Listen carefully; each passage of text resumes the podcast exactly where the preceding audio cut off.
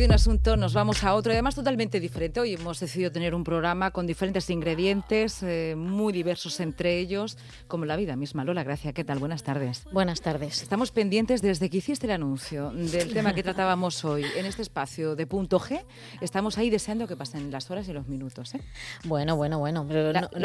los tres amores que tenemos en el cerebro. Sí, son las tres estructuras cerebrales del amor eh, que, que conlleva el ser humano esto no lo he creado yo, no lo he investigado yo. Lleva años y años, más de 40 años investigando sobre estos temas Helen Fisher, una bióloga americana estupenda. Os recomiendo que la veáis en sus... Tiene muchos vídeos en YouTube, tiene varios libros, uno de ellos muy bueno, Anatomía del Amor.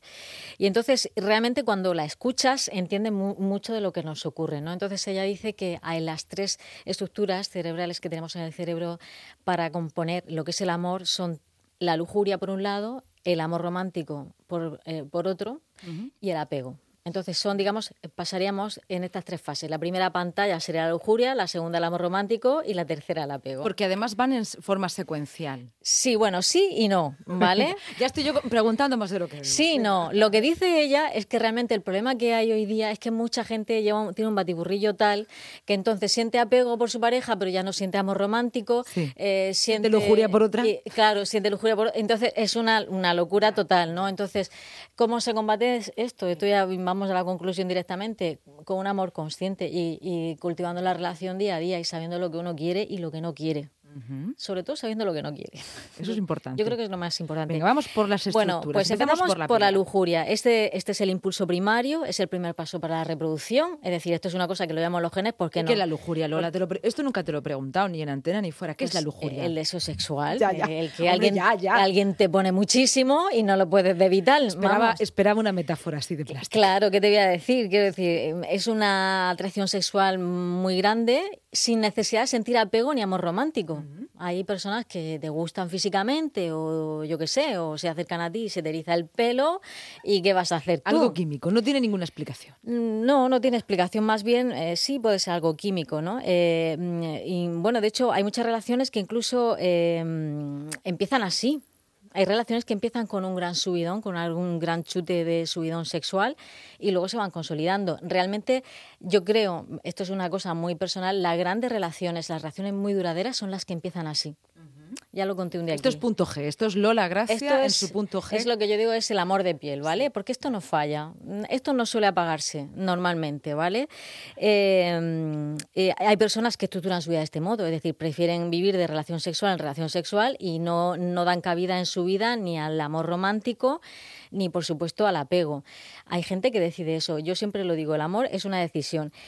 ¿Qué os sucede? Que a veces incluso las personas que no quieren tener ningún tipo de relación romántica y de noviazgo después, eh, sucumben a las hormonas. Están en la lujuria y sucumben. ¿Por qué? Porque cuando hacemos el amor generamos dos hormonas muy importantes, la vasopresina, que es la hormona del apego, y en las mujeres generamos la hormona, además de la oxitocina, que es la misma hormona que generamos cuando damos el pecho a nuestros hijos. Entonces, doble apego. Por eso siempre se suele decir que las mujeres nos quedamos colgadas antes de los hombres, que los hombres de nosotras. ¿eh? Pero es por un tema hormonal. No quieres apegarte de, ningún tío, no lo hagas demasiadas veces con el mismo, la misma persona. Espérate que este consejo. no sé si. No sé si. Bueno, sí, vale. Sí, sí, sí. porque si no surge el apego. Científicamente está comprobado. Esto no me lo estoy inventando yo, no es punto G. Esto es científicamente está comprobado. Incluso hay hasta un número mm, determinado de coitos. A partir del tercer coito, muchas mujeres sienten apego. No todas, ¿eh? porque no todas somos iguales. Efectivamente, estoy hablando en términos muy generales, ¿vale? Pasamos al amor romántico, ¿vale? Después de todo ese subidón y tal y cual, pues, mm, ¿qué, ocurre con esa persona? Esa persona de pronto cobra un significado especial en tu vida, todo en ella te parece especial, desde el coche que usa, el pijama que se pone, mm, todo. la calle donde vive. De hecho, hay una canción que se llama así La calle donde vives, todo, todo el contexto, lo que antes era algo superfluo, ahora adquiere sentido. Cualquier cosa de esa persona te parece alucinante. Es ya, bueno, la cosa, serías capaz de morir por esa persona, te enfocas en todo lo que te gusta. Si, si es un amor romántico, romántico, hay personas que sí que estarían dispuestas a morir un poco casi enfermizo. Bueno, ahora hablamos de eso. No te adelantes. Venga, vale, vale. Deja que me gusta que yo lo tengo aquí. Sí, que sí. Ella o él se convierte en el centro del universo. sí. sí, esto es así. ¿eh? Eh, y eso, te enfocas en lo que te gusta. Y lo que no te gusta, pues no le haces demasiado caso. ¿Qué ¿no? haces con lo que no te gusta? Pues si las cosas van bien, te sientes de puta madre. Si las cosas van, mal o tienes una pequeña discusión, lo que sea, pues mm, todo es depresión, todo es tristeza. De verdad, es una cosa muy, muy, muy intensa. Y sobre todo, lo muy, mm, digamos, lo que distingue el amor romántico de otro tipo de amor es, la exclusividad sexual. Tú no quieres que esa persona tenga sexo con nadie más. ¿Y uno quiere que, tener con alguien más o no? No. No, vale. No, exclusividad sexual por ambas partes, ¿vale? Porque aunque no lo sepamos, el objetivo es tener bebés en equipo. Lo que pasa es que tú no lo sabes. A lo mejor yo no tengo no estoy edad de tener bebés en equipo, ni quiero tenerlos, pero nuestra genética es lo que nos marca, ¿vale? Y bueno, de hecho dicen que incluso es como un subidón de cocaína. yo, yo, no sé lo que es porque nunca he tomado cocaína, pero que el amor romántico es algo así. Eh, Helen Fisher cuenta que han investigado los cerebros han hecho escáneres de los cerebros de personas enamoradas y cómo sus cerebros son completamente distintos, eh, las reacciones químicas que se producen en el cerebro son completamente distintas de las personas que no lo son. ¿Es peligroso este amor? Hombre, pues si se eterniza en el tiempo, sí. ¿Vale? Porque es verdad que el amor romántico puede ser un poquito obsesivo. Incapacitante. Un, poquito posesivo también. O sea, la obsesión y la posesividad está muy presente en, el amor romántico y es mm, quizás es lógico y necesario durante X meses para que la pareja se consolide, biológicamente se consolide. Pero claro, si nos pasamos toda la vida con eso. Consolidándonos. No, si toda la vida con la obsesión y la posesividad, no. De hecho, el amor romántico puede ser realmente muy peligroso, muy dañino y de ahí podemos pasar al amor tóxico fácilmente. Una pequeña pregunta que yo sé que... Entonces, en esta etapa de amor romántico, de subidón y, de bajón a la vez, sí. Eh, ¿hay también lujuria? Hombre, por supuesto. Vamos a ver. Lo que pasa es que ya no solo quieres hacer amor con esa persona, quieres hacer otras cosas quieres irte a la playa a comerte un polo de limón con ella, en fin, quieres compartir muchas más cosas con esa persona que no solamente la, cama, que es algo muy rico muy gustoso, por supuesto. Y bueno, lo que, lo que decía es que realmente de, un día hablaremos del amor, del mito del amor romántico y del daño que hace a las relaciones actuales. Porque también parece, mucha gente piensa que si el amor no es imposible o no es difícil o no es complicado, no es amor, no, pues es es mejor, es que esto es un amor, un amor mucho mejor, pero tenemos ese concepto de las canciones de, ay, sin ti no soy nada, todo ese rollo, eso no, eso... lo vamos a hablar, Lola, y además, sobre todo, cómo en la adolescencia y cuando no hay una educación sexoafectiva eh, estructurada, eh, luego puede tener sus consecuencias, sus secuelas, el amor romántico, de hecho, subyuga y, bueno, y en muchos casos mm, nos lleva, bueno, a, a esa subyugación donde hay machismo y hay violencia. Pero, por supuesto, pero que muchas mujeres mm, prefieren, en fin, con, ese, con esa subyugación, mm, se vuelven, digamos, lo de la indefensión aprendida que decíamos el otro día. ¿eh? No voy a hacer algo porque no quiero molestar, porque y ya, se, ya no es una relación sana de pareja donde todo se habla, no, empieza, empiezan además, empiezan a haber secretitos. ¿eh? No le voy a decir esto porque se va a enfadar, no le voy a decir lo otro. No, no, no, es que eso no es una relación de pareja, eso es ya pero bueno, no estamos hablando de la distorsión del amor romántico, sino de, esa fase más. De eso hablaremos, ¿vale? del amor tóxico y el amor romántico, del, del daño que hacen las canciones de amor. Lo hablaremos otro día. Bueno, el tercer sistema cerebral, ¿vale? Llegamos ya al apego, ¿vale? Cuando ha pasado todo esto, llegamos al apego cuando ya te sientes súper a gusto con esa persona voy a decir una, cosa que no es nada romántica ni poética. Te tiras un pedo delante de ella y no pasa nada. Vale. ¿vale? Tampoco era lujuriosa, ¿eh? No, no, eso que acabas de decir no pasa por ninguna de las otras fases. Sí, no, sí, sí. Esta es como la tercera pantalla. Empezamos en el amor lujurioso. Solo quieres hacer el amor a todas horas con esa persona. A la vez es que no hacéis otra cosa. luego el amor romántico hace otras cosas más y luego el apego, donde también se hace el amor, por supuesto. Si es que además lo bonito es que esta, estas tres estructuras convivan al mismo tiempo, porque primero, primero va una, luego pero luego llega un momento en que hay que, eh, esas tres estructuras tienen que mantenerse ¿no? en el tiempo. A veces habrá más relación de apego que de sexo, a veces más, pero no puede desaparecer ninguno de estos tres componentes. Si no, ¿qué pasa? Pues se va toda porque la ya no hay otra fase más allá del apego.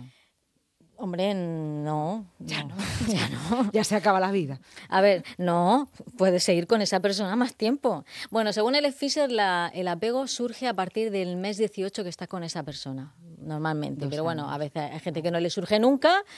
Es verdad, hay gente que no siente apego. Esto quiero decir, es que esto es así. Los psicópatas no sienten apego, por ejemplo, ni empatía.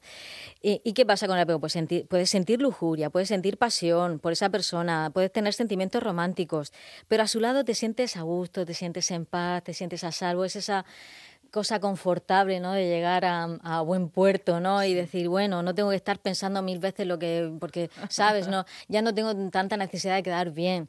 Aquí yo siempre digo eh, mm, que no hay que bajar la guardia. Es decir, yo en eso, y eso ya es también punto G, ¿vale?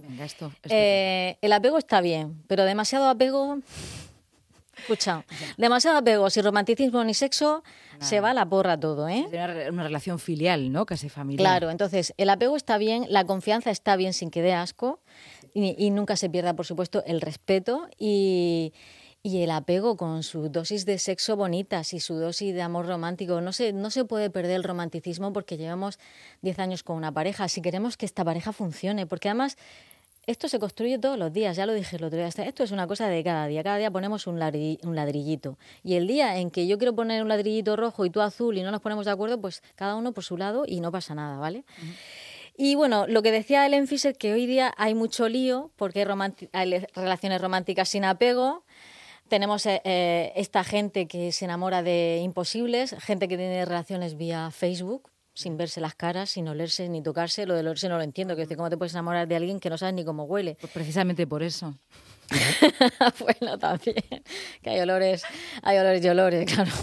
Pero bueno, no deja de ser algo realmente, es un, es un fake, eso no es, una relación de verdad, eso es una mentirijilla. pero es que las redes sociales sí que han jugado también un papel importante. un ¿eh? embuste. Bueno, veo que queda muy poco tiempo. Bueno, lo que yo quería comentar es que lo importante para esto es tener una relación consciente, día a día, ¿vale?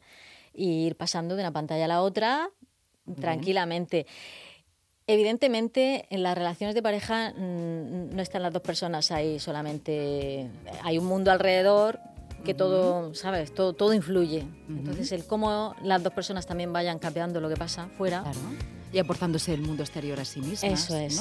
Eso es. Y, está Michael Jackson. ¿Me da tiempo de decir una cosa más? Claro, hasta las seis. Vale, Helen Fisher dice que lo que más miedo le da de todo es que hay un consumo excesivo de antidepresivos. Los antidepresivos lo que hacen es que em, reduce la, a ver, sube la serotonina y baja la dopamina, es decir, baja el apego.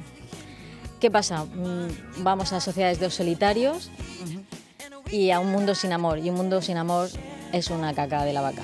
¿Entendéis? no puede existir. Así que. Mientras estés, en esta, mientras estés aquí, Lola, no, no puede haber un mundo eh, sin amor. Un mundo sin amor es un mundo muerto y nosotros, viva el amor. All you need is love.